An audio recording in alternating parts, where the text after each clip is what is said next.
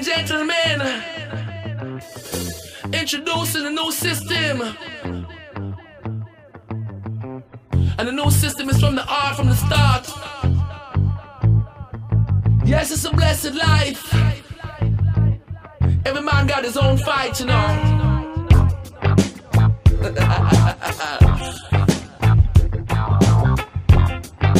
Buenos días a todos.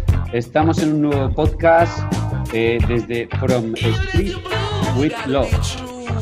Y tenemos hoy a nuestro Carlos, dueño de Sonrisas Infinitas, y yo, un incansable amante del movimiento. Vamos a tener un podcast que vamos a hablar, como cada mes, de libros que nos han gustado o nos han impactado.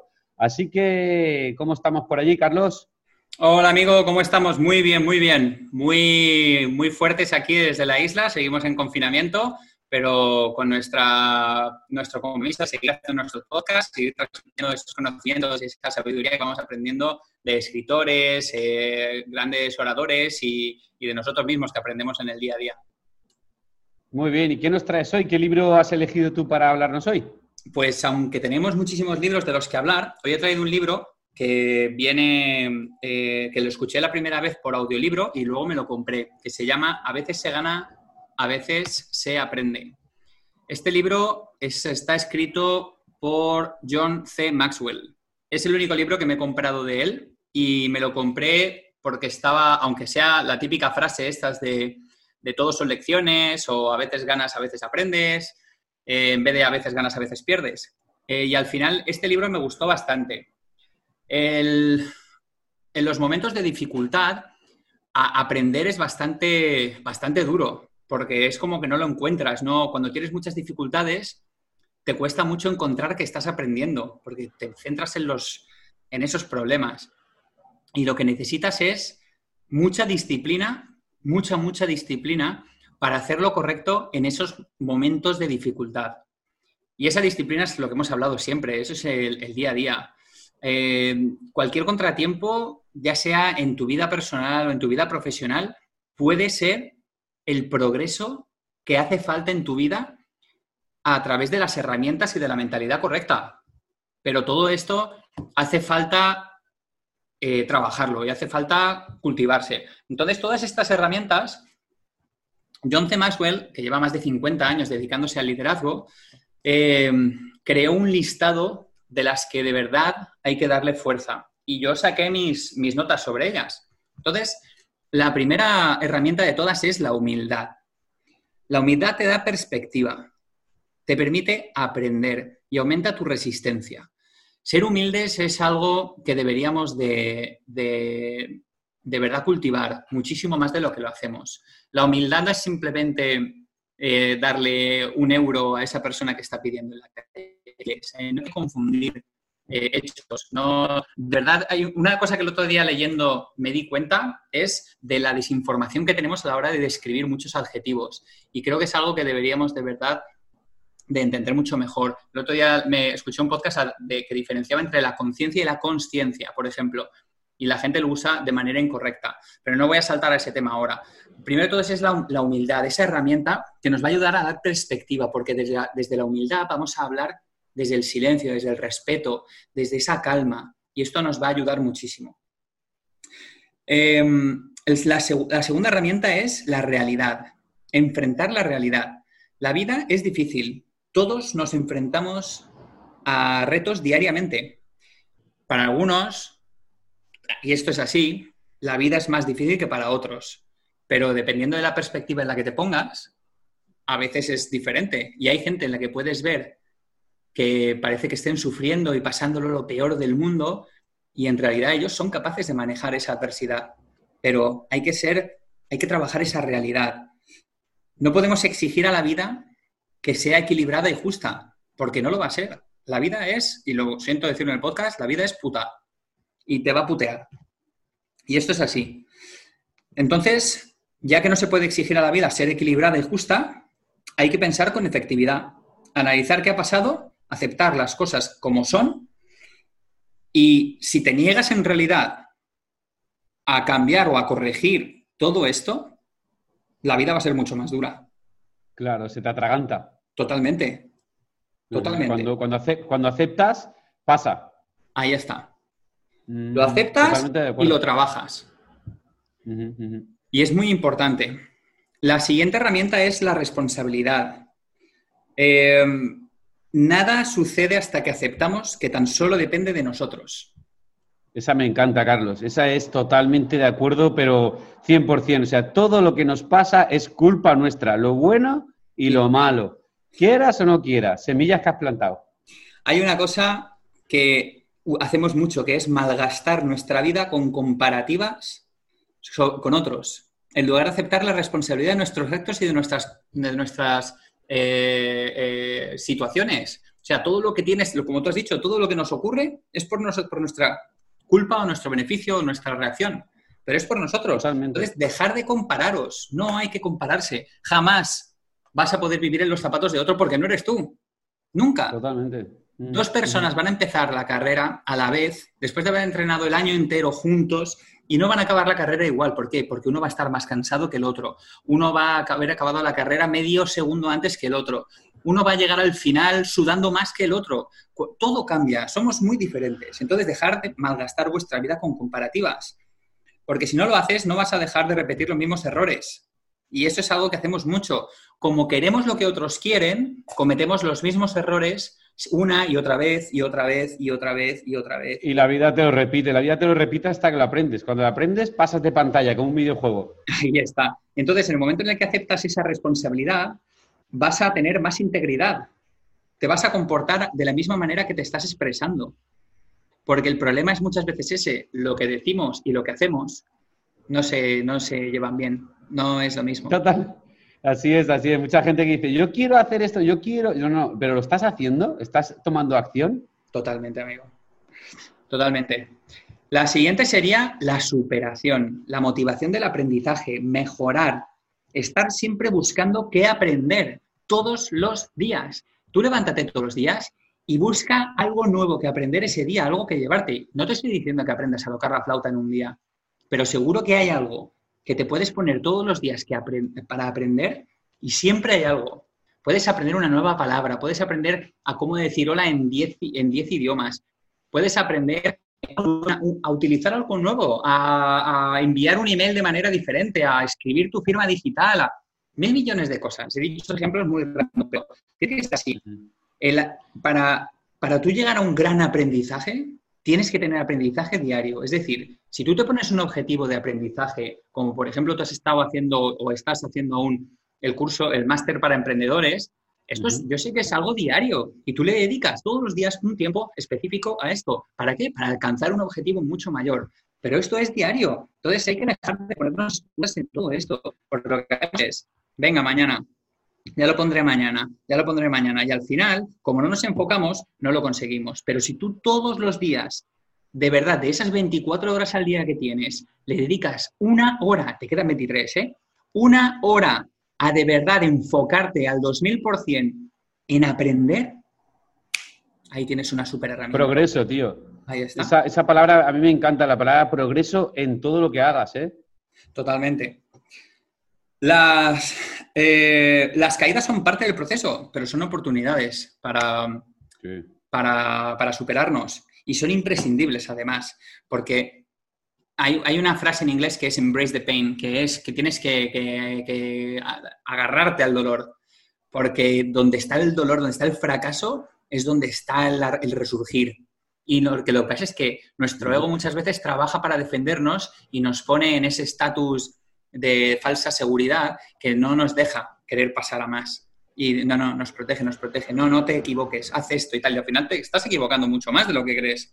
Lo único que como vives en tu burbujita, pues Sí, totalmente. Salir de la burbu- burbujita para todo. Una de las cosas de los viajes que me gusta mucho es cuando salgo y con una mochila, dos zapatillas y tres calcetines y te vas a recorrer el mundo y sales de tu burbuja mm, te pones, eh, yo siempre digo, ponte en incomodidad, siéntete incómodo, ahí está. porque la incomodidad te hace salir. Totalmente, totalmente, amigo. La siguiente herramienta sería eh, dejarte enseñar. Hay que ser abierto y honesto. Hay que ser autoconsciente de qué eres y de qué no eres. Que esto es un gran pecado, la soberbia. Lo que no, lo que no eres, no eres. Ya está. Pero no pasa nada. No pasa nada porque te tienes que dejar enseñar. Respeta a los demás que te están intentando enseñar. No lo sabes todo. Incluso cuando crees que lo sabes, tampoco lo sabes, porque hay alguien que sabe más que tú. Respeta a todos los demás y todos los días levántate con algo que quieres aprender. Porque eso que estás leyendo, esto, eso que estás aprendiendo nuevo, que te están intentando enseñar, esa educabilidad, ese canal de aprendizaje nuevo, te está cambiando la vida. Y es importante que lo utilices. Estamos hablando de que este libro te habla de, las adversidades como lecciones y tienes que tener estas herramientas bien desarrolladas para ser capaz de coger esas adversidades y convertirlas en algo provechoso para ti. Siempre, siempre tiene algo, siempre cualquier problema que hayamos pasado, si tú lo observas bien, sea el que sea, tiene un aprendizaje siempre. Si lo sabes sacar, es eso que te llevas. Totalmente, totalmente, así es. Luego, hay que ser capaces de manejar la adversidad para aprender lecciones. Una, adversidad te va a obligar a abrir una puerta que no querías abrir o que ni siquiera sabías que estaba ahí. Te va a obligar a pensar, pero no tienes que, no tienes que, que, obviarlas, no tienes que dejarlas pasar. Tienes que decir, vale, estoy delante de este problema y nunca me he tenido que enfrentar porque siempre he huido de él. Ese catalizador de aprendizaje te va a hacer crear una nueva puerta, aun por muy pequeña que sea, y la tienes que abrir y tienes que enfrentarte, tienes que trabajar en resolver problemas. No tienes que subestimar los problemas, tampoco tienes que sobredimensionarlos, que no se conviertan en algo gigantesco. El problema es el problema. El que hace grande el problema eres tú, o el que lo hace pequeño eres tú. Ya Siempre, como, lo, como quieras ver, ¿no? Como tú lo quieras ver siempre. Totalmente, pero también los problemas no se van a resolver solos. Por eso tienes que pasar a la acción. Tienes que ponerte ahí. Mm. Tienes que convertir esos problemas en oportunidades. ¿Cómo? Anticipando, comunicando a personas que estén afectadas por ello, evaluándolo y aceptándolo para trabajar en conseguir algo positivo de ese problema. Hay una frase que, no sé si es de Buda o Confucio, no, no recuerdo muy bien, que dice, eh, si tienes un problema y tienes solución, no te centres en él porque ya tienes solución. No, no, enfoques el 2000% de ti. Dice, pero si tienes un problema que no tiene solución, tampoco te centres en él porque ya sabes que no tiene solución. Pero todo esto viene dado a través de haber de verdad involucrado a las personas que están dentro de este problema, haber analizado todo, haber pasado a la acción para intentar solucionarlo. O sea, cuando ya de verdad has tocado todas esas puertas, cuando te has enfrentado a toda esa adversidad, es cuando de verdad te das cuenta de que, vale, oye, mira, pues no tiene solución. Bueno, pues cuando ya no tiene solución, ya no tiene pero has jugado, has puesto toda la carne en el asador, has disparado todas tus balas. Que ese es el problema, que siempre nos guardamos algo. Esto, viniendo al hilo, también viene como la era del conocimiento y la acción. Es un poco que estamos en la era del conocimiento y tal, y yo lo pongo en mi, en mi mundo de trabajo, que es, todos sabemos, más o menos, todos sabemos cómo estar en forma o cómo estar, estar sanos. Simplemente quítate esto, haz esto, haz esto, esto, pero nadie lo pone en acción. O sea, todos saben que el azúcar es malo, todos saben que fumar es malo, todos saben que... Pero nadie toma acción. O sea, el conocimiento es importante, pero la acción mucho más. Totalmente, totalmente, amigo. Y luego los siguientes son que los, la siguiente herramienta sería convertir las malas experiencias en experiencias de aprendizaje. Hay que reírse de uno mismo. Hay que sacar lecciones de cada, de cada cosa desde el punto de vista más, más gracioso, más irónico. Hay que quitarle peso. Los problemas van a ser tan grandes como tú quieras que sean. Dales, esa, dales ese problema, ríete de ti cuando tengas ese problema. Di, menudo estúpido soy que me estoy preocupando por esto. Que sí, que, tiene, que me puedo preocupar, pero no porque yo lo vea de esta manera, como hemos estado hablando hace poco acerca del coronavirus y de las restricciones y tal. Cuanto más problema le quieras hacer, cuanto más vueltas le quieras dar, cuanto, como mi abuela decía, cuanto más muevas el cubo de, de caca, más va a oler. Pues así es. Ríete, ríete y aprende de esa risa, de lo que está pasando, pero aprende, lógicamente. Y abraza el cambio. Tienes que saber que tienes que cambiar tu actitud, tienes que cambiar tus amigos si tienes que cambiarlos, tienes que cambiar tu entorno si tienes que cambiarlos, para de verdad aprender. Si quieres conseguir algo, y esto es muy importante, tienes que pagar algo. No hay nada por nada. No vas a ganar sin arriesgar nada. Vas a tener que coger y algo de, que en tu vida tienes que, ser, tienes que sacrificarlo. Y eso a lo mejor te va a hacer sentir incómodo, pero ahí es donde está la verdadera realidad. Yo lo hablaba con un amigo esto hace poco, sobre todo que tiene que ver un poco el, cambio, el apego, el seguir caminando, ¿no? Y él me hablaba como eh, su pareja lo había dejado y, bueno, se había quedado un poco parado con toda esta situación. Y yo le decía, tío, tú tienes que seguir caminando, o sea, igual calón, camino solo. O sea, la vida son etapas y tienes etapas que has trabajado de una cosa, has tenido este coche, has tenido estos amigos, has tenido esta pareja, pero tú tienes que seguir caminando. Y si esa persona o esos amigos, esa pareja o ese trabajo tienen que estar a tu lado, está genial. Pero si no, sigue caminando. Totalmente, totalmente. Así es. Y en el hilo de la penúltima, eh, me faltaba decir que hay que estar preparado para desaprender y volver a aprender. Que esto es algo que no nos enseñan. El hacer un reset y decir, vale, esto que yo pensaba que era así, no es así y tengo que empezar a aprender a hacerlo de esta manera. Eso es una de las cosas más complicadas porque somos muy testarudos. Y el último punto de todos, la última herramienta de todas, es la madurez. Es encontrar beneficios a largo plazo en fracasos a corto plazo. Alimentarse de pensamientos positivos hasta que se hagan dominantes. Invertir tiempo en nuevos hábitos y sacrificarse hoy para conseguir excelencia el día de mañana. Pero esto es el resultado de aprender a ganarse el respeto en los demás. Así que el valor del aprendizaje, de la madurez, es el día a día para de verdad alcanzar un futuro mucho mejor, porque no hay que centrarse solo en los objetivos a corto plazo, es trabajar todos los días de tu vida para alcanzar la excelencia en un futuro. Qué guay, qué guay. Esa me han contado, Carlos. Fíjate que yo ahora mismo estaba haciendo un vídeo, un stories en Instagram, que me había hablado un amigo, tío, qué guay en la playa, tío, qué guay, estás entrenando, tío, qué guay es todo. Oye, que está guay, que yo vivo en algodones de colores pero trabajo, me levanto a las 4 de la mañana, hago todas mis cosas, o sea, no paro, me, pongo la camiseta sucia para rascar el techo de la nueva cafetería, pico piedra, lo que haga falta. Quiero decir que hay que trabajar, como tú dices, y hay que seguir con esa disciplina día a día, tío. Totalmente. Pues muy bien. Pues yo os cuento un poco. Os cuento un poquito el tema. Yo tengo un libro que se llama Fish, que tiene, me, me, gustó, tiene un encanto especial, que bueno, trata un poquito el libro para quitarnos de la cabeza eh, la típica frase esta de la letra con sangre entra, ¿no? Lo que tú para tener que aprender algo tienes que estar ahí concienciado o, o, por ejemplo, las creencias que nos han hecho o nos han metido en la cabeza de que trabajar son ocho horas, que tienes que estar en un puesto serio, ¿verdad? tienes que estar serio y tienes que mm. estar con ese, con ese eh, no sé, con esa presencia de, que estoy trabajando, a veces moviendo papeles sin ton ni son y sin sentido ninguno. Entonces, el libro de Fiste encuentra un poco eso, ¿no? Que es lo que yo transmito a, las personas que trabajan en, Fuertacos, que es, tío, una sonrisa siempre, divertiros, pasarlo bien, hacer al mundo pasar, eh, que, se lo pasen bien, alegrarles el día, comprometerlos, eh, jugar, disfrutar. Eh, parece que si haces todo eso no trabajas.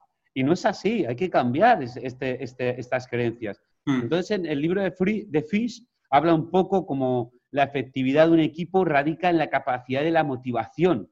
Entonces, si tú tienes un equipo motivado, que está a gusto, que les dejas tomar decisiones, siempre creando un sistema de trabajo, pero que puedan tener sus propias decisiones, que puedan eh, ser parte del equipo, tener voz en el equipo, es interesante. Pues este libro trata pues eso del pescado, ¿no? Fish es pescado en inglés y si te das cuenta, realmente trabajar con pescado apesta. Entonces, eh, si ahora mismo te digo pescado, trabajar en pescado, dices, ah, no me gusta nada.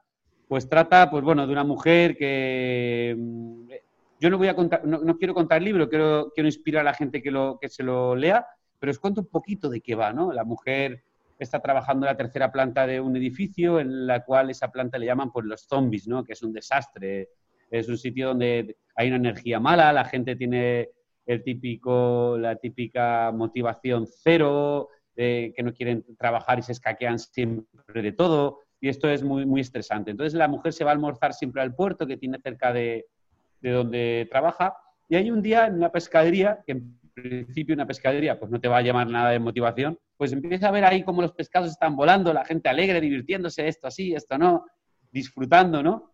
Eh, y al final ella se mete en la pescadería, habla con la gente y ve, ve, esa, motivación, ese, buen rollo que, transcurre en esa pescadería, ¿no? Y a, veces yo le diría en una frase que es, aunque no puedes escoger el trabajo, siempre puedes escoger elegir cómo lo harás. Entonces, eh, me lo voy a inventar. Es que yo trabajo en una cafetería y a mí me gustaría ser eh, escritor. Tío, pues si estás en una cafetería y es lo que te toca ahora, tienes que dar el mejor café del mundo. Tienes que entrenarte en ser excelente. Entonces, hay varios tipos de camareros en una cafetería, como una pescadería. Está el camarero que te dice, eh, hola, ¿qué va a ser? Pues eso es, un, señor que no está muy comprometido con su trabajo. Luego estaría otro que te diría, hola, buenos días, caballero, ¿cómo está usted?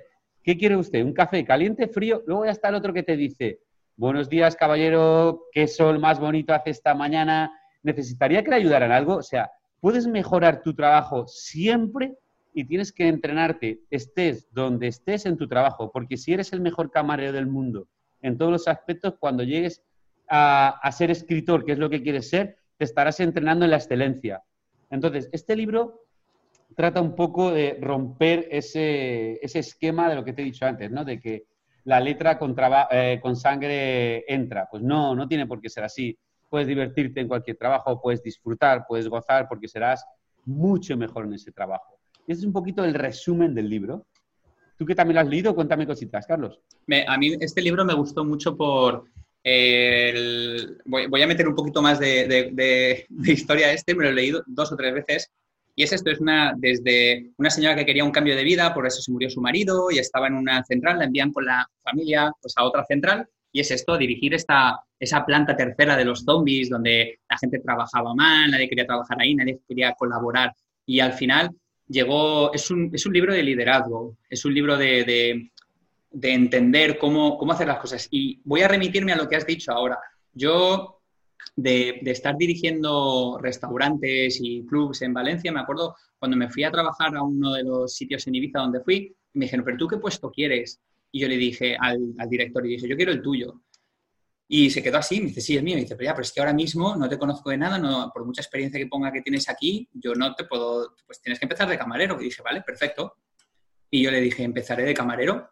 Y, yo, a mí, para adentro siempre me decía, pues si voy a empezar de camarero, voy a ser el mejor camarero de todos. Pero no competir solo iba a ser mejor camarero que yo mismo. Es decir, yo todos los días me iba a preocupar de hacer las cosas mejor de las que lo había hecho el día anterior. Siempre llegaba media hora antes, siempre con la ropa bien planchada, siempre tenía dos bolis, dos comanderos, siempre una buena sonrisa. Saludaba, llegaba y saludaba desde primero hasta el último de mis compañeros. Todos los días, al irme, o sea, llegar y al irme, intentaba hacerlo lo mejor. Había gente que era mejor que yo a la hora del servicio y a la hora de hacer otras cosas, pero yo todos los días me preocupaba de mejorar eso. Y al final acabas generando un trabajo en equipo que eso se contagia.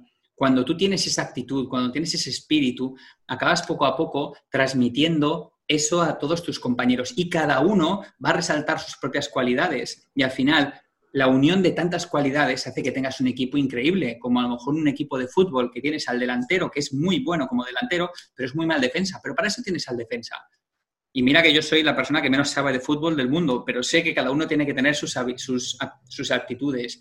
Y esas aptitudes en equipo son las que hacen armonía, las que hacen que al final se trabaje como se tiene que trabajar. Me gustó mucho ese libro por la manera en la que esta persona le daba la vuelta a la tortilla. Fíjate que si te das cuenta, si analizas tu vida, seguramente si trabajaras eh, de camarero al final subirías, si trabajaras en la hora subirías, si trabajaras en lo que trabajaras, porque entra dentro de la persona. Entonces, es lo que les digo a todo el mundo. Cuando hablo con personas y me dicen, ya, pero es que yo trabajo en no sé qué, sé excelente en no sé qué. Porque no puedes ser no excelente en una cosa y sí en otra. Tienes que ser excelente en todo. Entonces, se repite ese patrón. Yo, por ejemplo, cuando yo entro en, mi box en Fuertacos y veo a mis, a mis coaches riéndose, divirtiéndose, es que estoy encantado. O sea, yo no quiero entrar y que digan, ha llegado el jefe, ¿qué va? ¿Qué va? Al revés, ¿eh? ¿Qué pasa, Alberto? ¿Cómo estás? Y que sigan igual como si yo no estuviera. O sea, yo tengo un sistema creado que dentro de ese sistema me gusta que se hagan esas cosas así, pero luego yo no quiero que nadie esté sin hacer, o sea, no sé cómo explicarte, ¿no? Como parecer que estoy haciendo algo. No, no, no, si no tienes que hacer nada, oye, siéntate y relájate y túmbate en el suelo. Quítate los, de hecho, ya te digo, en mi box puedes ir descalzo, quítate los zapatos, estate a gusto en tu casa.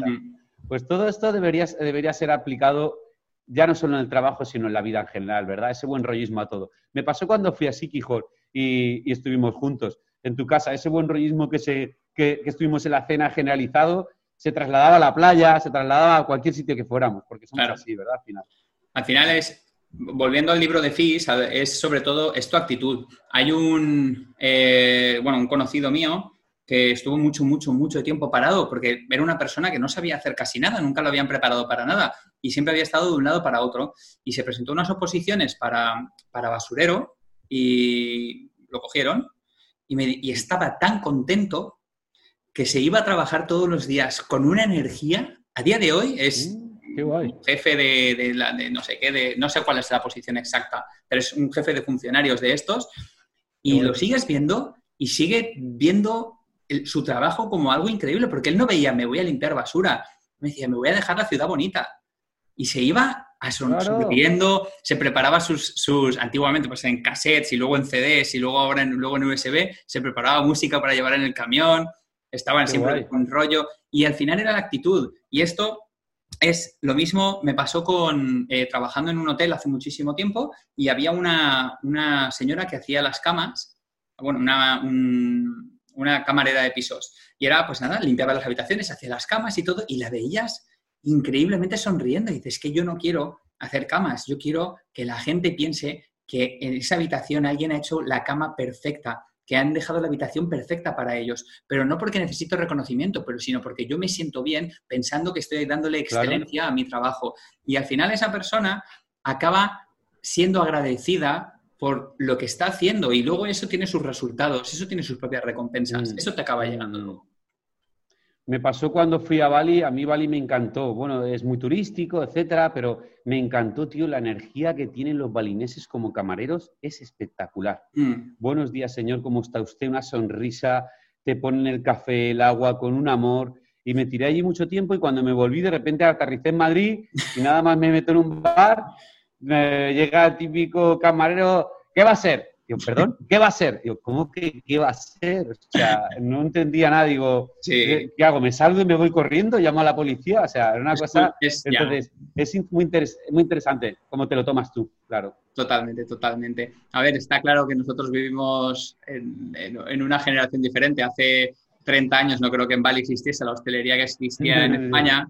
Entonces ellos han crecido de una manera, pues todo, todo ha evolucionado de una manera completamente diferente. Pero bueno, pues muy bien chicos. Eh, creo que hoy os hemos traído dos libros que son bastante, bastante importantes. El primero de todos de John Maxwell, de A veces se gana, a veces se aprende. Es un, un gran libro que os recomiendo. Si queréis en Spotify, en libros para emprendedores, lo tenéis también.